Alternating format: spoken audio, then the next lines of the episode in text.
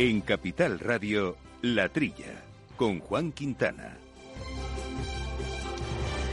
Como todos los años por estas fechas, el Ministerio de Agricultura, Pesca y Alimentación ha hecho públicos los datos de superficie de cultivo y de rendimiento de la agricultura española en 2021. La realidad es que en la última década los datos se han mantenido más o menos constantes y la superficie dedicada a la producción alimentaria prácticamente no ha cambiado a pesar de los numerosos avatares que se han dado, como sabemos es el caso de la pandemia de la COVID-19, el crecimiento continuado de los costes de producción, las cada vez más estrictas normas de medioambientales y de bienestar animal o el planteamiento de las futuras estrategias europeas que dificultan el sostenimiento del modelo productivo actual. Por ello es sin duda un muy buen dato eh, que muestra la fortaleza y resiliencia de este sector, el que se mantenga en estas superficies. Y quizás uno de los aspectos eh, más destacados es que ha aumentado el espacio dedicado a cultivos leñosos, entre otros el almendro, que ha incrementado un 26% la superficie en 10 años, o el pistacho, que lo ha multiplicado casi por cuatro. Y esto se debe en buena parte al crecimiento de su rentabilidad. Y otro aspecto sobre el que merece la pena detenerse es la evolución del modelo alimentario, en el que cada vez eh, se demandan más producciones ecológicas y que experimenta año tras año un incremento continuado de su, de su superficie de cultivo. Sin embargo, esta tendencia pues no ha derivado en un aumento de superficie agraria total, lo que implica que se está produciendo un cambio del modelo en algunas explotaciones que abandonan total o parcialmente la producción convencional y se transforman en ecológicas. Y quizás otro ángulo desde el que se puede analizar este dato de estabilidad en la superficie cultivable es el relevo generacional. Si se considera que el sector tiene una población muy envejecida que va dejando la actividad poco a poco y la superficie no disminuye, se puede, puede indicar que poco a poco se va produciendo una renovación en el capital humano y van entrando nuevos agricultores, aunque eso sí, sea a bastante menos velocidad de la deseada. Y muy buenos días, gente del campo, y buenos días, amigos del campo y de sus gentes. Bienvenidos una semana más a este espacio de alimentación, de agricultura, de ganadería, de asuntos agroambientales eh, que hacemos, eh, como siempre, en los micrófonos con nuestro compañero Jesús Moreno. Jesús, muy buenos días. Hola, buenos días, Juan. Bueno, pues eh, asuntos eh, bastante intensos en estas eh, semanas. Hemos tenido la movilización del sector agrario el pasado fin de semana. Eso ha traído sus consecuencias. Hemos tenido también el debate de las macrogranjas que se plantea y continúa activo. Y en concreto hoy queríamos comentar un curioso, interesante, en fin, singular artículo, llamémoslo de alguna manera, que ha sido publicado en el diario El País sobre este asunto, muy documentado, muy extenso, y lo hablaremos y lo valoraremos con Miguel Ángel Higuera, que es el director general de Amprogapor, la Sociedad Nacional de Productores de Ganado Porcino. Un tema que lamentablemente no nos deja. Hay otras cuestiones de actualidad de este sector, como el transporte, por ejemplo, en el sector del, del ganado vacuno, digo del, del ganado en, en general, perdonen, pues tiene su, su peso. De hecho, el Parlamento Europeo ha pedido eh, que la Unión Europea intensifique sus esfuerzos para proteger el bienestar de los animales vivos durante el transporte y ha apostado por poner en marcha una transición para transportar carne y material genético en vez de ganado vivo. Bueno, veremos esto que supone. Veremos también cuestiones sobre el transporte, sobre bioseguridad, sobre certificaciones de calidad y lo comentaremos con don Pedro Martínez, que es gerente de la Asociación Nacional de Transportistas de Animales, eh, animales Vivos de Anta. Pues estos y otros asuntos vamos a ir eh, charlando a lo largo de esta horita, ya menos de una horita que tenemos por delante. Y eso sí, les recuerdo nuestro correo electrónico para cualquier cuestión que nos quieran plantear en la trilla arroba capitalradio.es. Al mal tiempo, mala helada. El cambio climático lo ha cambiado todo y los riesgos son más y más imprevistos, como las lluvias, las heladas o el pedrisco. Por eso necesitas un buen seguro agrario que garantice tu tranquilidad. Y ahora es el momento de contratar tu seguro de frutales. Agroseguro. Trabaja sobre seguro. La Trilla, con Juan Quintana, Capital Radio. Pues Jesús, vamos eh, al grano y nos vamos a meter en asuntos, si te parece. Sí me gustaría comentar unas declaraciones que ha hecho el ministro en el contexto de una presentación de una nueva reedición del libro El óxido del cielo del cordobés Alejandro López Andrada y un volumen eh, que es, eh, bueno, creo que un, tema interesante, pero no vamos aquí a hablar de ese libro, sino unas declaraciones en las que manifiesta que han sido muy oportunistas la presencia de líderes de partidos de la derecha en la protesta agrícola ganadera y pesquera del pasado domingo, en el que además afirma que nadie ha hecho más, ningún gobierno ha hecho más por el campo en este siglo, en el siglo XXI, que, que el actual. No se están trayendo cola a esta manifestación, que sabíamos que iba a ser así. Y no sé cómo ves este, este análisis, que por otra parte, políticamente, yo entiendo que es muy habitual que la oposición, en este caso, pues haga, haga oposición también, aprovechando ciertos movimientos sociales, ¿no? Bueno, yo creo que la oposición, como su propio nombre indica, tiene la obligación de oponerse al gobierno en aquello que considere oportuno, ¿no? O sea que lo mismo, la misma libertad que ha tenido el ministro en salir a hacer estas declaraciones, la tiene los, los, partidos de la oposición en manifestarse. Eh, no lleva mucha razón el ministro que dice que es el gobierno que más hace por el campo cuando tiene enfrente a todo el sector, como, como ha demostrado esa, esa más manifestaciones en las que no faltaba nadie agricultores, ganaderos, los del sector de la caza, eh, vamos, eh, yo, yo, yo creo que, que el ministro, que no tiene más remedio que decir lo, que ha dicho, pero que, que dice también que, que no cree que tenga impacto en las elecciones próximas en Castilla y León las declaraciones de Garzón. Bueno, eh, dice dice eso y lo contrario, porque dice, dice que ya, ya dijo él que fueron desafortunadas las, las palabras.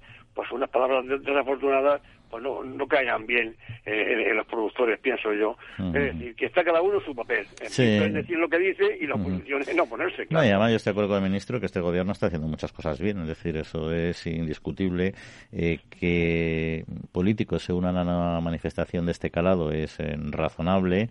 Yo creo que es una manifestación como tal contra el gobierno está en cuestión, porque además los problemas del campo vienen muy de atrás, no son eh, ni culpa ni, ni, responsabilidad únicamente de este gobierno, por supuesto, pero sí con el estar en el gobierno tiene la responsabilidad de dar solución a las demandas del sector entre sus posibilidades, ¿no? Y eso a mí me parece natural y el sector está en una situación compleja y por eso se ha, se ha movilizado, ¿no? Pero vamos, dicho esto, evidentemente el problema del campo viene bien de largo y no corresponde a un solo gobierno eh, la situación en la que ha desembocado, ¿no? Pero bueno, nos vamos a ir a Europa, si te parece porque la Comisión Europea ha reconocido eh, que la situación del sector porcino es muy complicada, pero se está resistiendo a dar ayudas a los productores y en el fondo lo que están viniendo a pedir es que sean los propios ganaderos quienes eh, con su capacidad eh, empresarial que tienen y su dinámica y su, y su experiencia sean capaces de, ajustar su propia producción al, al mercado. Hombre, pues claro que sí, como todos los sectores está la oferta y la demanda, el sector sabe muy bien lo que tiene que hacer, si, si aumentar la producción mm, eh, eh, sin mercado de, ventas o, ajustar la producción al contexto mundial de, demanda, ¿no?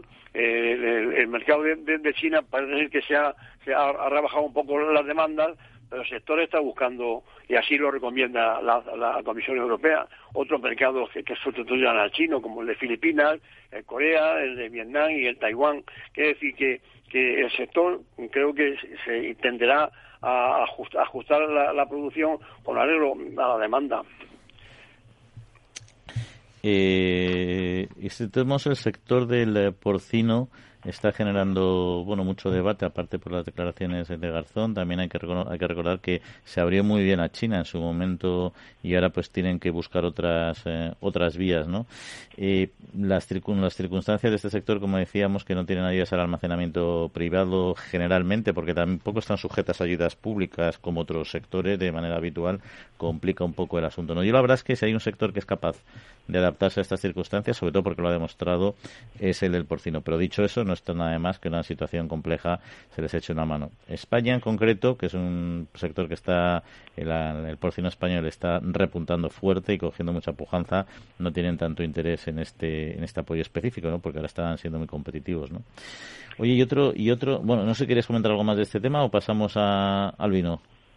No, bueno, yo creo que yo creo que a lo largo del del programa vamos a hablar bastante de, porcino, sí, ¿no? Sí, sí, como has referido tú en la portada, en la presentación del programa. Sí. Exacto, pues luego hablaremos con Miguel Ángel Huerta de este, de este asunto, ¿no? Eh, bueno, los, las exportaciones mundiales del vino crecieron el 5,4% en volumen y el 13,5% en valor eh, desde septiembre de 20 al momento actual, al 20, a septiembre de 2021, ¿no?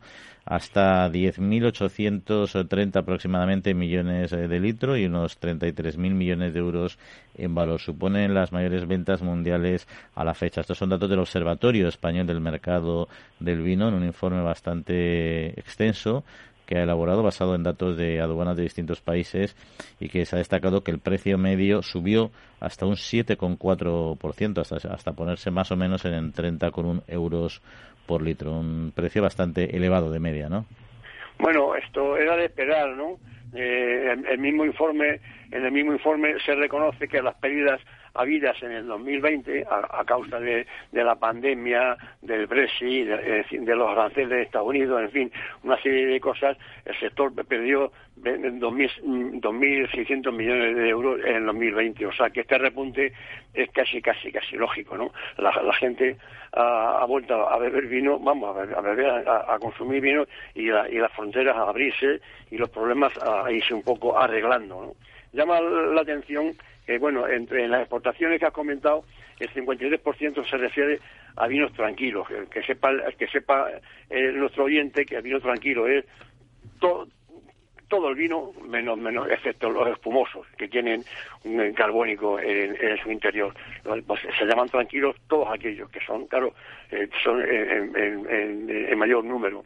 Eh, también dicen el, el, el informe eh, que la exportación a granel una variedad, ¿eh? 35 millones y de millones de hectolitros se han movido por el mundo a granel. Quiere decir que se sigue moviendo vino a granel cuando es el sistema que menos deja en, las arcas de, de, las bodegas, ¿no?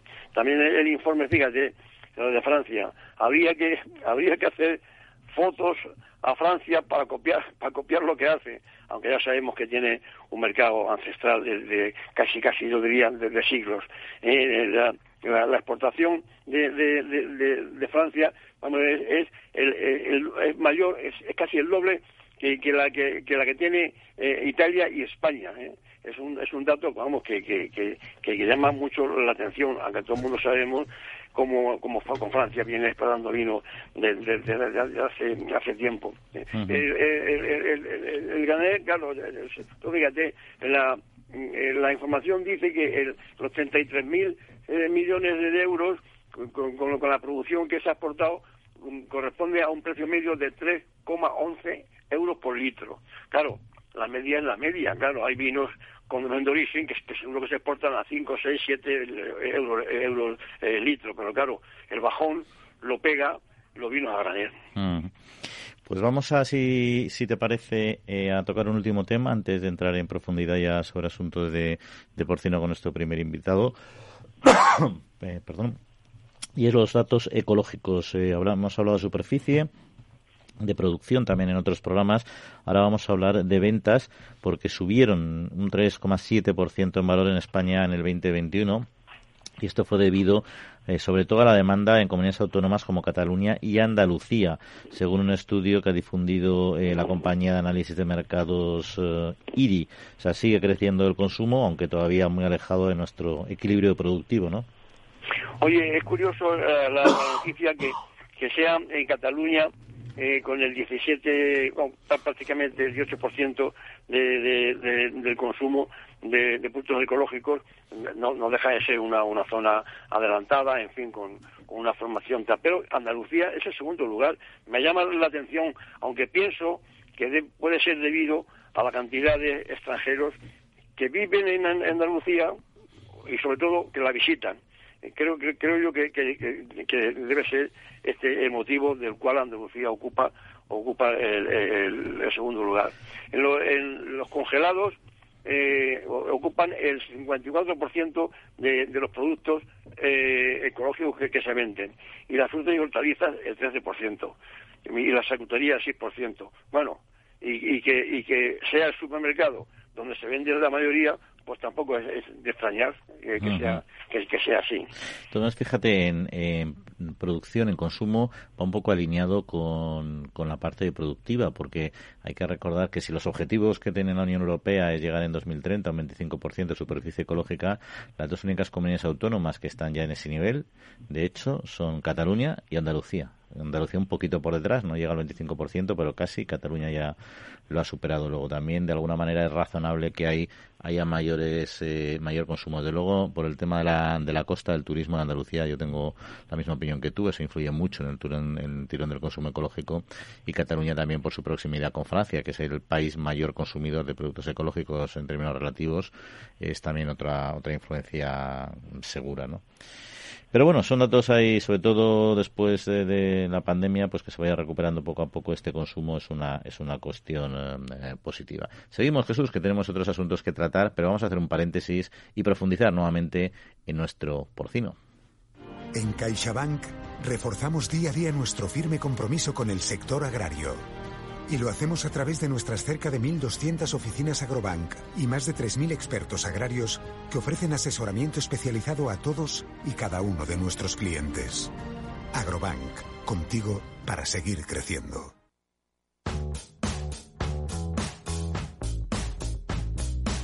En Capital Radio, La Trilla, con Juan Quintana.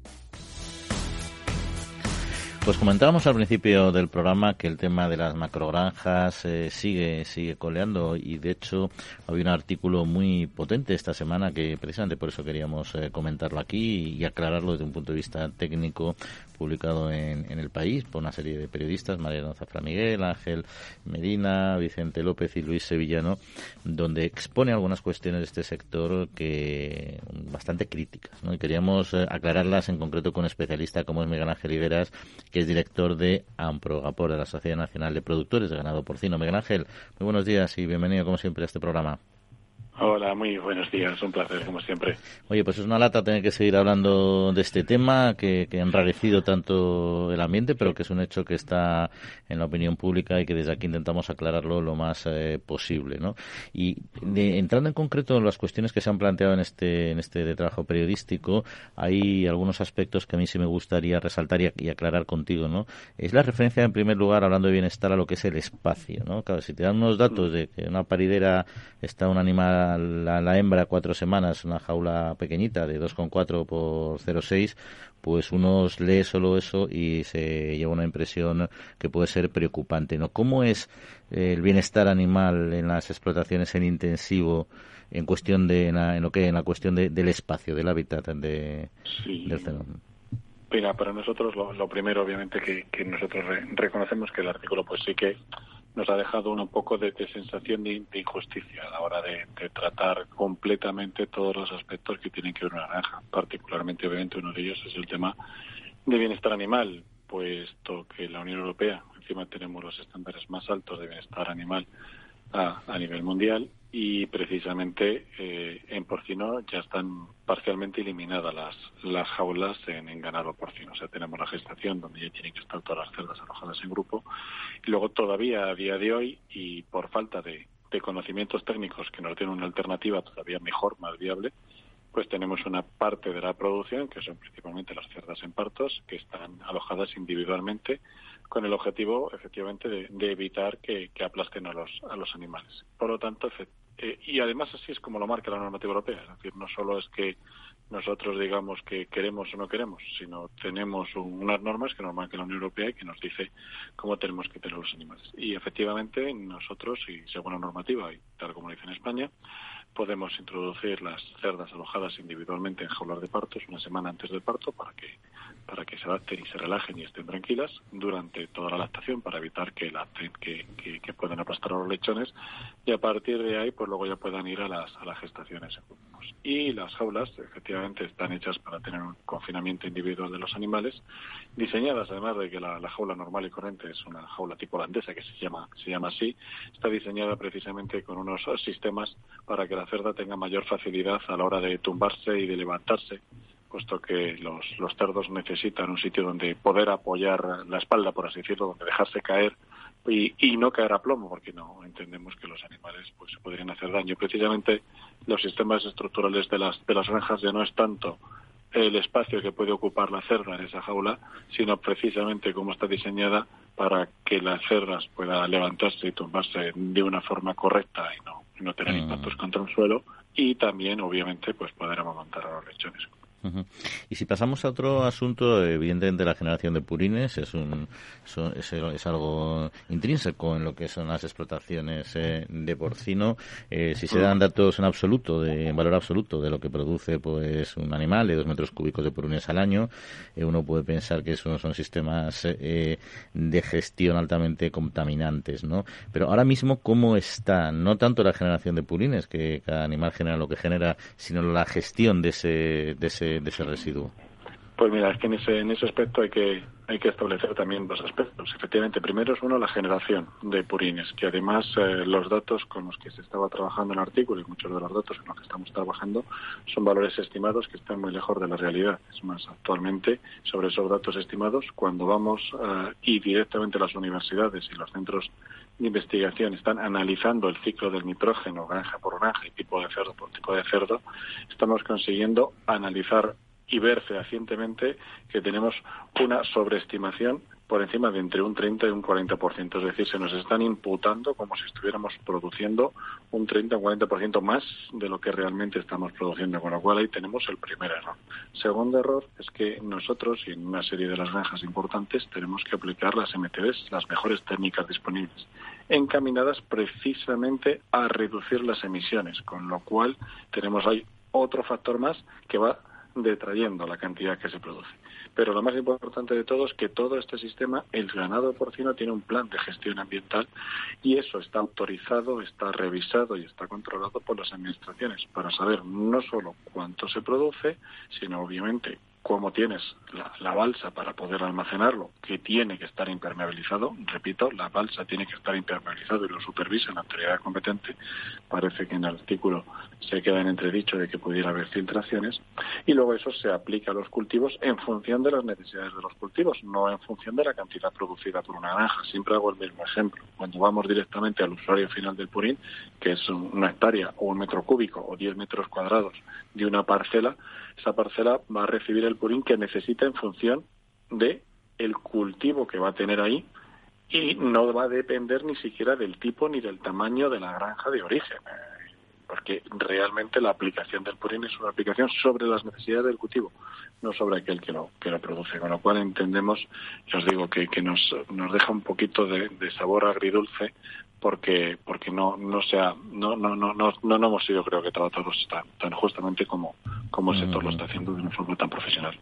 Sí, nada más hay algunas cuestiones que a mí ya me parecen más paradójicas, ¿no? Porque en, ese tono negativo de, crítica que uno percibe en este artículo, se pone como crítica lo que para nosotros, eh, para cualquier, en cualquier sector, lo verías como algo muy positivo, que es que somos los que estamos incrementando más la producción, es decir, somos un sector o es un sector del porcino que se está desarrollando, eso lo conocemos, lo decimos mucho aquí, estos últimos años todavía de manera más eficiente y eso te hace ser más productivo, ¿no? Y, producir más y tener mejor posición en el mercado, ¿no? Este y esto es, es realmente un, un, yo es que es una crítica que entiendo más bien como como algo positivo, aunque se enfoca de manera de manera negativa. Sí, nuevamente es el enfoque, porque ahí eh, te damos totalmente la razón es decir, eh, nosotros lo que creemos que es que los sectores ganaderos tienen que ser sectores vivos, pendientes de, invertir y de mejorar. Eh, creo que tenemos todos, y, incluso el sector porcino, el primero, pues cosas en las que podamos ir mejorando y cada vez podamos ir trabajando más. Y nuestro objetivo es tener una actividad económica rentable. Esa rentabilidad te va a garantizar una sostenibilidad económica de la familia y gracias a eso podemos hacer inversiones cada vez mejores, sobre todo en, en, temas medioambientales y en gestión. Entonces, eh, para eso lo que se necesita pues es precisamente un sector dinámico en crecimiento, un sector con capacidad de innovar, un sector con capacidad de aplicar las nuevas tecnologías. ¿Por qué? Porque es lo que nos va a dar la viabilidad de, los sectores ganaderos a corto y a medio plazo. No, no podemos estancar una granja y decir que bueno, ya tenemos una granja del siglo XX y ahí estamos. No, no, nosotros creemos que las granjas tienen que ser día a día y ahora estamos en el siglo XXI y por eso es lo necesario de, de, de, de poder crecer o de poder desarrollar implementaciones nuevas en granjas. Sí, o ser más eficiente, porque al final también el dato de que cada vez hay más eh, van desapareciendo pequeñas explotaciones y hay explotaciones de mayor tamaño, eso es la evolución natural de un sector que se hace competitivo, ¿no? Que es un cierto nivel de concentración sin llegar a un oligopolio ni nada, lógicamente, ¿no? Correcto, sobre todo se malinterpreta lo de la desaparición de las explotaciones de menor tamaño cuando lo que se está produciendo es un crecimiento de las explotaciones, es decir, nosotros tenemos la, la forma de, de seguir las, las explotaciones de, de, grupo 1, grupo 2 y grupo 3 y efectivamente lo que está viendo es un desplazamiento de las explotaciones de que aquel que, que considera que quiere mejorar y que quiere invertir en la granja, pues prácticamente casi todas las inversiones tienen que ir acompañadas de, un ligero crecimiento para poder amortizarlas, si no las inversiones no, no son rentables. Por lo tanto, es el, el devenir normal y corriente de un sector en el cual pues intenta siempre mejorar y ser, y ser mejor. Oye, otro dato que me llamó la atención, porque además desconozco la magnitud de, del mismo, es el tema de fallecimientos, de muertes de animales en el, en el proceso eh, productivo. ¿no? El proceso de vida que hablan de que es de un 10% que dura, que mueren durante este proceso, ¿no? ¿Eso es un tema de preocupar? ¿Es una ratio razonable para este sector o para otros sectores productivos? No, esos, esos son datos, datos en los que individualmente a nivel de granja los consideraríamos como datos críticos. Cada granja y cada sistema de, de producción de porcino tiene unos indicadores en los cuales te dicen cuál es el estándar que puedes tener y cuáles son los niveles de actuación y cuáles son los niveles por los cuales estaríamos hablando de nivel crítico. Y en está claro que cuando estamos hablando de que si en alguna granja, por un tema puntual, de alguna patología, de algún problema, estamos llegando a mortalidades de un 10%, ah, perdona que te diga, pero estaría poniendo en serio riesgo la viabilidad económica de la granja, con lo cual es inviable pensar en una granja lo que se quiere hacer es producir animales muertos que vayan, que vayan y que encima tengamos que pagar por la por la gestión de esos cadáveres, para nada. Entonces, está claro que cada tipo de fase tiene unos objetivos y estamos hablando de que esos objetivos están a nivel de, de lechoneras, de, de, producciones, estamos entre un, un 3, 3,5% de bajas y a nivel de cebo entre un 1,5 y un 2. O sea, el objetivo normal y corriente debería deberíamos estar en, en unas condiciones de por debajo de un 4,5% de, de bajas en el sector porcino. Exacto. Y luego también hay que recordar que si esos animales estuvieran en libertad, en plena naturaleza, el porcentaje de fallecimiento sería, por, por supuesto, muy superior al 4%, como pasa en todas las especies vivas, ¿no? Pues como pasa en todas las especies normales y corrientes mm. cuando están criados, sí que es cierto, y obviamente que, que las especies salvajes tienen una vida media más larga, pero la mortalidad de poblaciones anualmente pues está rondando en torno al 25 o al 30 o al 30%, mm. y muchas de esas mortalidades en el medio salvaje pues son de forma agresiva por, por ataques o por falta de hambre o por, o por accidentes, cosa que eso en una granja no pasa. Obviamente para eso, para eso tenemos las granjas, para cuidar los animales. Uh -huh. En fin, pues muchas gracias por la aclaración de estos puntos. Yo creo que era importante conocer la realidad de estos datos y sobre todo para evitar quedarse con ese sesgo que es para mí un poco erróneo y, y que nos has aclarado muy bien. Miguel Ángel Higueras, director de Amproga, por como siempre. Muchas gracias por estar con nosotros y hasta otra ocasión. A, a vosotros, un placer. Que tengáis buen día. Hasta luego. Hasta luego. Bueno, Jesús, has oído todo lo que ha dicho Miguel Ángel, ¿no? ¿Qué te ha parecido? Sí, hombre, pues me, me, me ha parecido correcto. Es que es que el famoso informe que, que vino el domingo en, en, en, el país, pues claro, las cosas se pueden decir bien, mal y irregular. Parecía un, una, una clase de, de, de, cómo se produce el porcino, pero tendente, con, con una tendencia a, a, negativo. Tú, tú mismo has comentado que, que, que, que, deja mucho que desear el famoso informe ¿no? Eh, que, que puso. El, el, debate, el debate está ahí, o sea, que es una cosa que yo creo que tiene mucho que ver con las famosas declaraciones que hizo nuestro ínclito ministro de Consumo. Ha levantado la, la cuestión de las macrogranjas y, y dale que te pego. Sí, lo, lo, lo, que pasa es que yo creo, ya te digo, que me, me, me da rabia que salgan estos artículos porque eh, amparados en un diseño y una maqueta espectacular, pues la verdad transmiten una realidad que a mí luego lo explico muy bien Ángel, es verdad que las cerdas están unas jaulitas muy pequeñas en un periodo de su vida, eso es cierto, ¿no? Pero es que, es que te están cumpliendo la norma europea cuando está hablando de animales hacinados. Hacinados es una palabra que lo usa constantemente. A ver, hacinados no están hacinados y están cumpliendo las normas de bienestar animal que, está, que establece la Comisión. Es decir, que parece que es un sector que está tratando sus propias explotaciones y los animales de una manera mm, abusiva, no, no, todo lo contrario. Que si les cambian el planteamiento y amplían las jaulas, pues perfecto, como aparecieron las, ha pasado en las jaulas de, de, aves ponedoras, etcétera, y bueno, y todo eso, pero, pero cada sistema tiene un poco su, su explicación, ¿no? Pero al final la comparación de solo viven, vivirían 15 años en el campo y aquí solo viven 6 meses, claro pero es que no hay que olvidar que estamos criando alimentos animales no como animales domésticos, los estamos criando para alimentarse. Y si queremos tener alimentación barata, pues evidentemente tiene que tener una vida corta y engordar rápido. Es la única manera de, de poder eh, tener una economía sostenida en cuanto a la producción alimentaria, ¿no? Y de esas hay, pues, que, es que tiene datos eh, espeluznantes puestos en negativo. Como decía, en los últimos eh, años la producción en 10 años, en los últimos 5 años, en España ha crecido 15, el 15% de la producción de carne, mientras en el resto de Europa un 5%. ¿A dónde vamos a ir con eso? Digo, pues hombre, pues precisamente porque está funcionando fenomenal el sector. Es que si habláramos de automoción y dijéramos que estamos creciendo al 15% en vez de al 5% como Francia, pues diríamos, joder, qué bueno nuestro sector de automoción, qué bueno somos en producción de automóviles. Pero aquí parece que, que se da la vuelta, se da la vuelta a la tortilla, ¿no? Hasta es que ya, ya es una paradoja ya está hasta de los piensos, se lo subrayan, alimentados con piensos industriales, digo. Pero bueno, si el pienso industrial es de óptima calidad, ¿qué comida le damos a nuestras mascotas? La mayoría de las personas que tenemos mascotas, piensos industriales. ¿Por qué? Porque es mucho más equilibrado en, en todos sus nutrientes que darle los restos de la comida de tu casa, ¿no? Entonces al final eh, se pone en negativo lo que realmente es súper positivo, que es lo más, lo más llamativo. ¿no?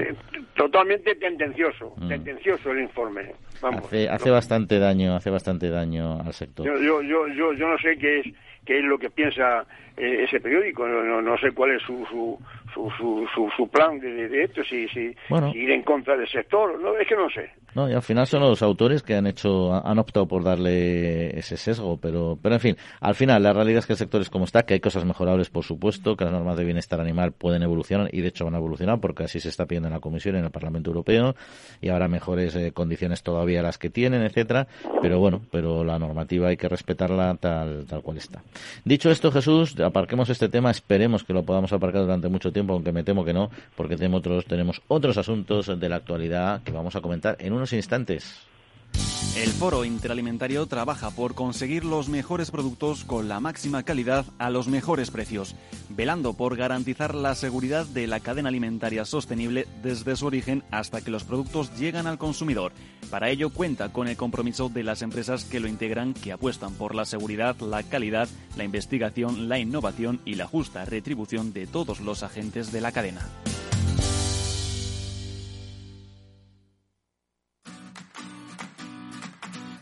En Capital Radio, La Trilla, con Juan Quintana. Bueno, pues aquí continuamos hablando de otras eh, cuestiones y vamos a poner sobre la mesa un asunto también muy debatido en esta en esta época, como es la despoblación, la despoblación que no es un fenómeno exclusivo de lo que se ha llamado la España vacía o vaciada, sino que es algo más eh, extendido, más amplio, que afecta a numerosas eh, zonas de nuestro país y para para muestra un botón, eh, como el hecho de que más de 5.000 municipios eh, de, yo creo que prácticamente todas las provincias han perdido población desde que comenzó este siglo. Es una tendencia generalizada, ¿no, Jesús? Eh, Jesús. Parece que hemos perdido a Jesús, no sé si lo tenemos todavía o lo tenemos fuera. Jesús, no sé si me escuchas. Sí, sí, sí, Ah, perdona, que no te escuchaba yo a ti. Pues estamos hablando, te ponía en antecedentes sobre este dato de, de la pérdida de 5.000 en 5.000 municipios de, de, población. Ya, yo, yo, te decía que para empezar hay que desterrar, vamos, yo desde luego no, no me gusta nada, ni la palabra ni, ni vacía ni vaciada. Es la España despoblada.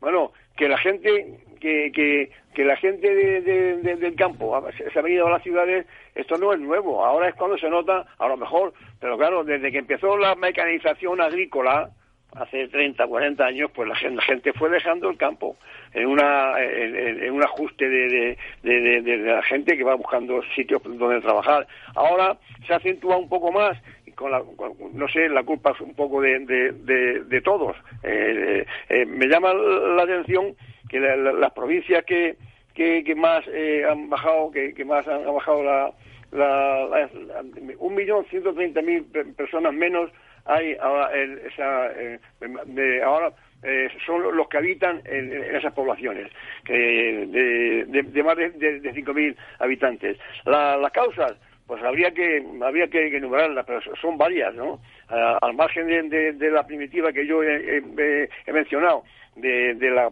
industrialización, de la mecanización del campo, se han venido sucediendo otras muchas más.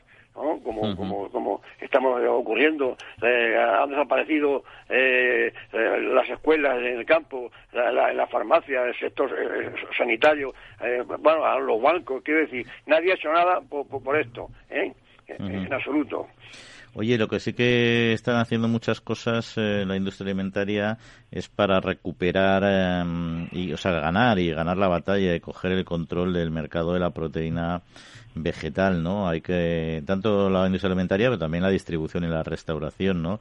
Hay que recordar que es un mercado global de en torno a 26.000 millones de euros y que en España mueve unos 430 millones de euros. Hay un informe de Bloomberg Intelligence que ha puesto cifras, como decíamos, a este, a este mercado, a estos alimentos también sustitutivos de la proteína animal, y calcula que el valor va a pasar a 29.400 millones eh, de dólares, en este caso en el 2020, unos 26.000 millones de euros, como decíamos, ¿no?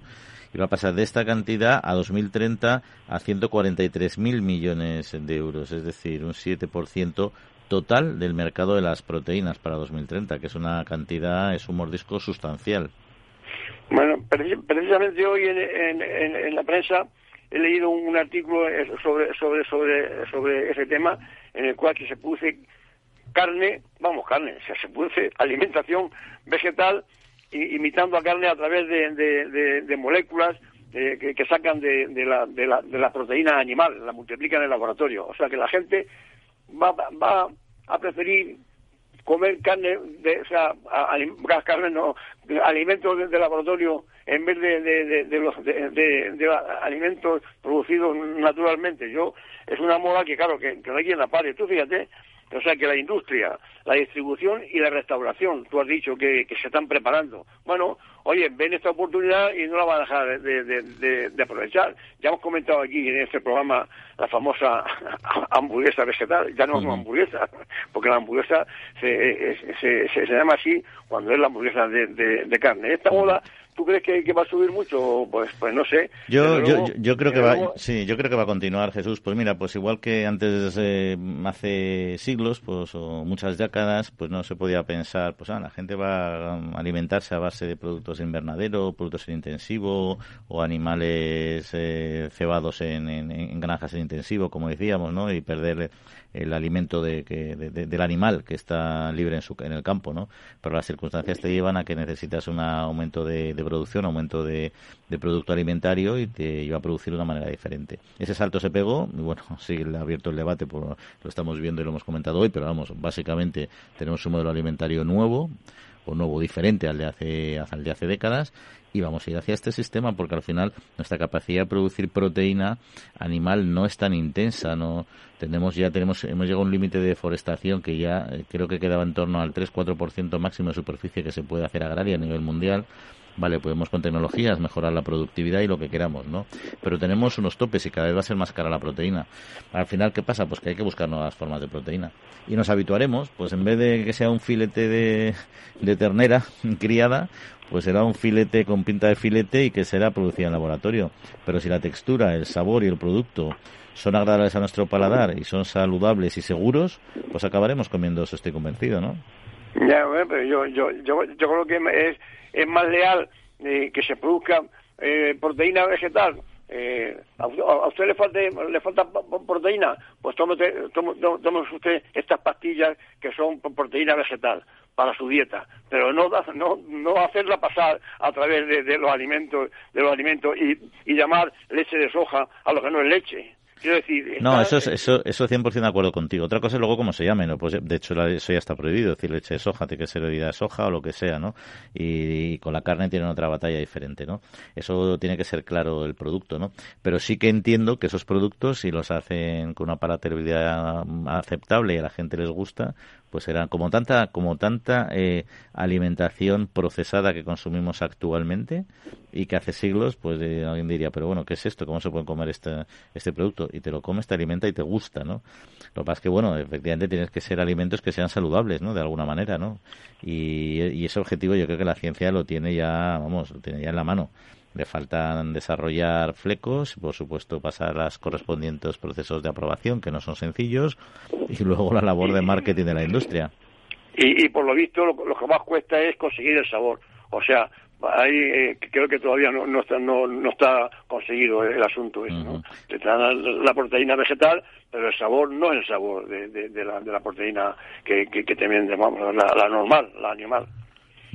Pues de la misma manera que el sabor del tomate también se ha ido perdiendo con la mejora genética convencional, porque se ha dado prioridad a otras características agronómicas de las plantas y se ha ido perdiendo sabor, pero bueno, la tecnología te permite también recuperarlo, ¿no? Eso, eso es una lucha ya de la, de la industria y de la ciencia, sobre todo en este campo, que yo estoy convencido que va, va a seguir avanzando. Pero bueno, son, eh, son cuestiones. Acuérdate que también hablábamos de, de la proteína de insectos, ¿no? Que eso nos puede producir un rechazo eh, más eh, casi educacional y cultural, ¿no?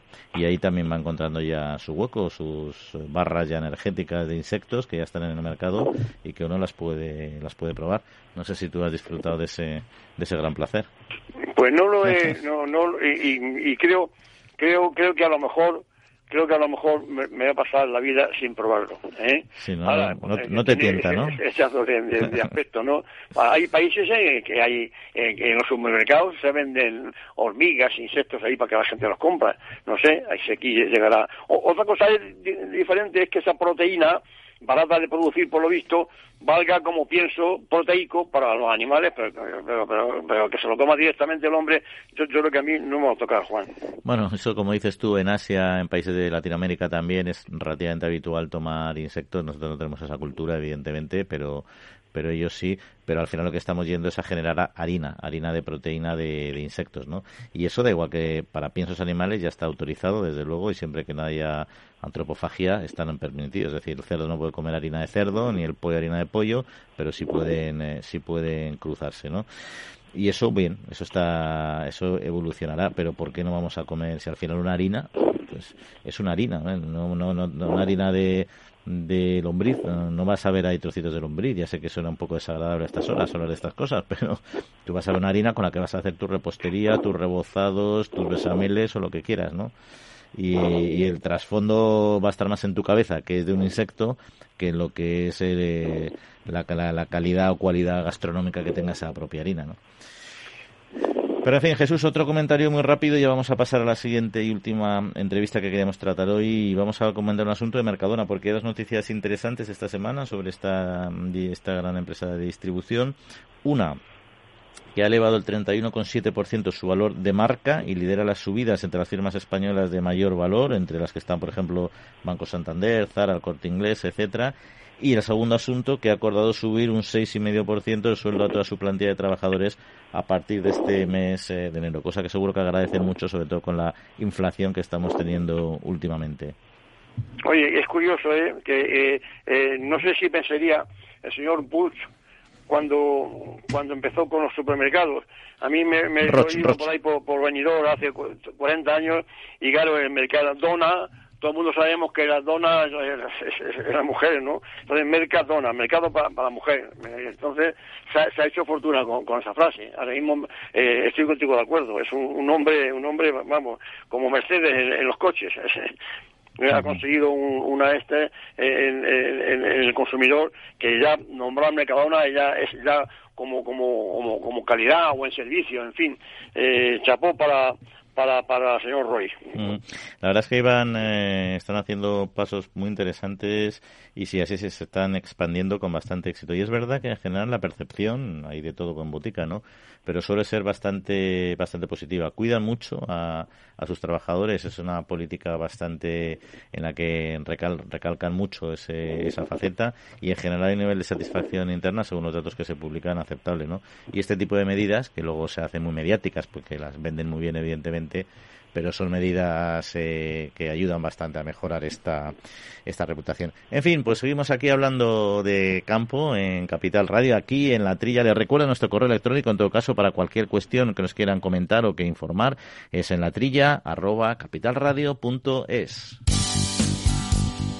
Foro Interalimentario es una asociación sin ánimo de lucro que agrupa empresas punteras del sector agroalimentario que trabajan con más de 22.000 pymes y productores primarios. Las empresas del foro sustentan más de 90.000 puestos de trabajo y destinaron casi 200 millones de euros a actividades de investigación e innovación y al desarrollo de nuevos sistemas de producción alimentaria.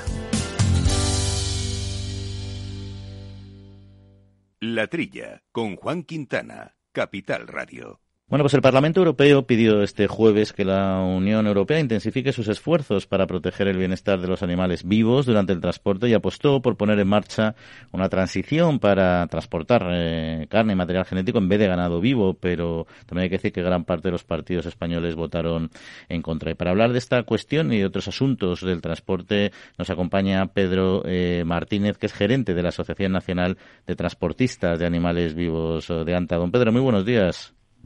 Hola, muy buenos días, ¿qué tal?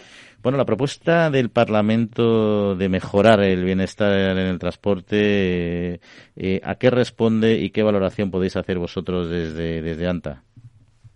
Pues eh, bueno, cuando vimos la votación, sinceramente creíamos que iba a haber mayores cambios, a peor, ¿no? Eh, por el momento, por lo que hemos visto, hay partes bastante afectadas, como es el tema de, transporte de terneros de menos de cuatro semanas, los cuales limitan estos movimientos a los propios ganaderos y a una distancia máxima de 50 kilómetros. Y lo que sí que nos compensó fue el tema de que quitarán esa prohibición que querían de animales de menos de, de menos de 35 días de vida, ¿no? que era bastante problemática, sobre todo por el tema de lechones el tema de importaciones. Por lo demás, pocos más cambios hay, temperaturas en las cuales ya estamos trabajando, por ejemplo, en la zona norte de Europa, en los cuales en intervalos de 5 a 30 grados, pues ya en cuanto se superan estas temperaturas, directamente no se nos deja cargar.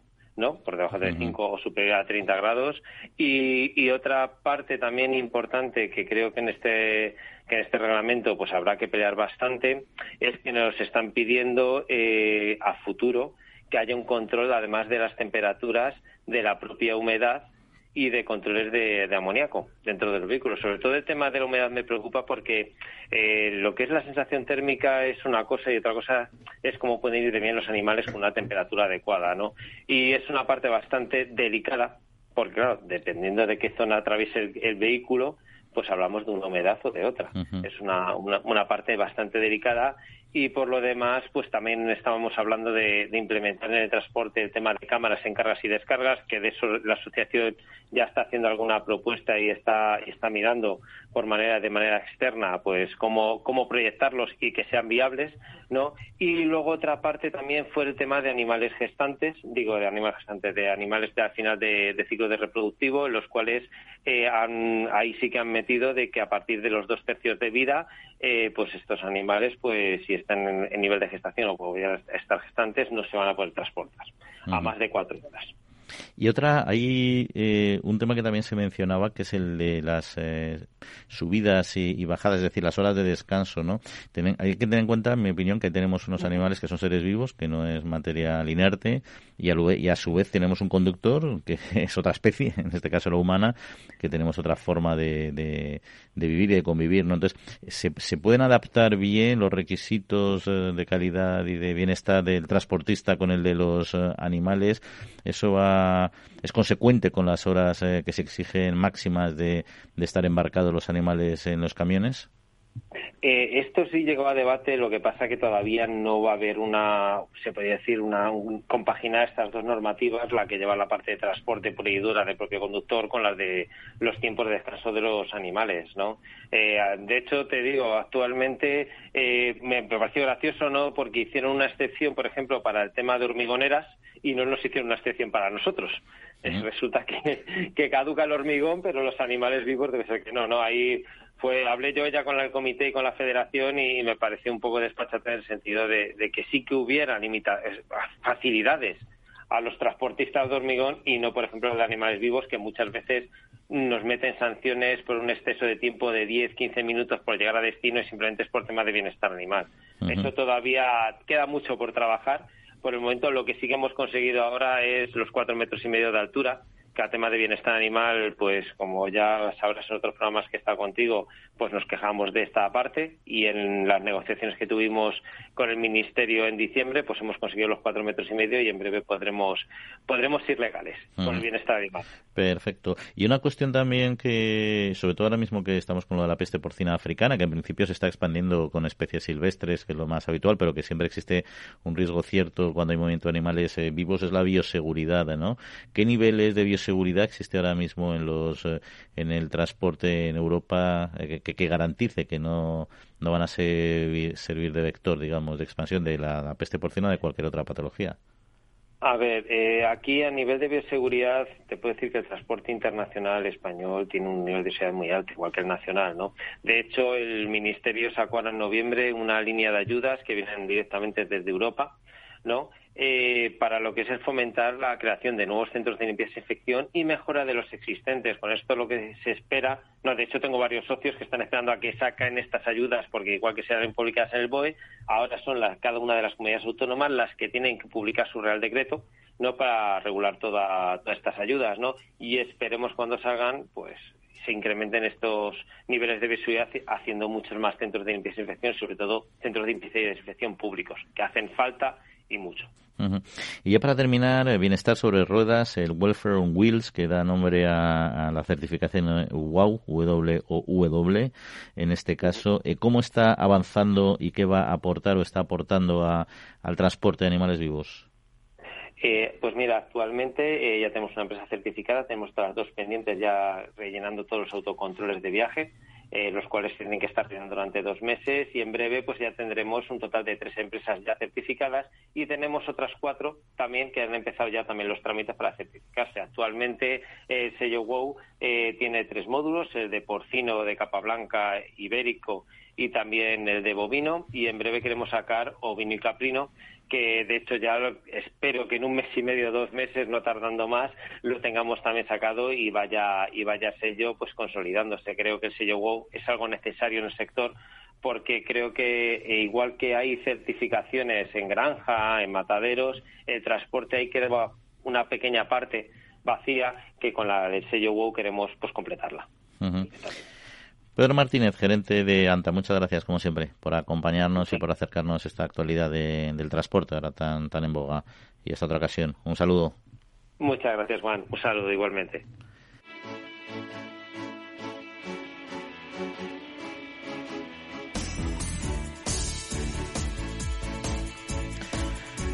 Bueno, Jesús, pues eh, nos queda ya poco tiempo. No sé si tenías algo que comentar esta entrevista que hemos hecho con don Pedro Martínez, porque el tema de transporte de animales vivos siempre es eh, delicado. Y, en fin, también nos ha aclarado cosas bastante interesantes, ¿no? Bueno, eh, ha venido a corroborar que el sector del transporte está, vamos, está la última en tecnología, está la, información que nos ha dado el secretario general de ANTA, vamos, es, exhaustiva. Están en todos los todas las exigencias que, que demanda la legislación sobre el transporte las cumplen nuestros camiones. eh, además están preparados para, para, para seguir mejorando en el caso de que las exigencias vayan aumentando. ¿no? Chapó para el sector del transporte español de ganado, de ganado vivo. Y vamos a irnos hasta, hasta Olmedo, porque vamos a hablar del sector azucarero, en concreto de la planta eh, de Acor, de la cooperativa Acor, donde el ministro Luis Planas ha asegurado eh, bueno que él apoya firmemente al sector remolachero, que también hay que recordar, por otro lado, que ha perdido una superficie muy importante en Castilla y León en los últimos años, en Andalucía prácticamente completa, aunque todavía le queda algo de producción. Pero bueno, ha aprovechado esta visita para anunciar la convocatoria de más de 95, casi 96 millones de euros para impulsar el cooperativismo dentro del sector agroalimentario. Bueno, sí, hemos comentado hoy en el programa que el ministro Planas se, se ha quejado de que la oposición ha aprovechado la manifestación eh, masiva que ha habido eh, el domingo en, eh, Madrid, criticando que la oposición aprovecha la ocasión para hacer política. Y a mí se me antoja también pensar que la visita del ministro a, Olmedo, en puro, en puro Castilla León, como es Valladolid, se me antoja también un poco, un poco tendenciosa hacia, hacia las elecciones del 13F, porque anunciar que, va a destinar 98 millones de euros para el sector cooperativo será cooperativo español, quiere decir, desde, el Ferrol del Caudillo hasta, hasta Algeciras, quiere decir, para todas las cooperativas, ¿no? Lo que me llama la atención, y es para felicitar al sector remolachero, es las declaraciones de, Jesús Posada, el presidente de ACOR, en que, ha declarado que 108 toneladas por hectárea de producción. ¿eh? Chapón para, para los agricultores de remolacha. Mm, porque es un sector, como decíamos antes, que ha perdido muchísima superficie.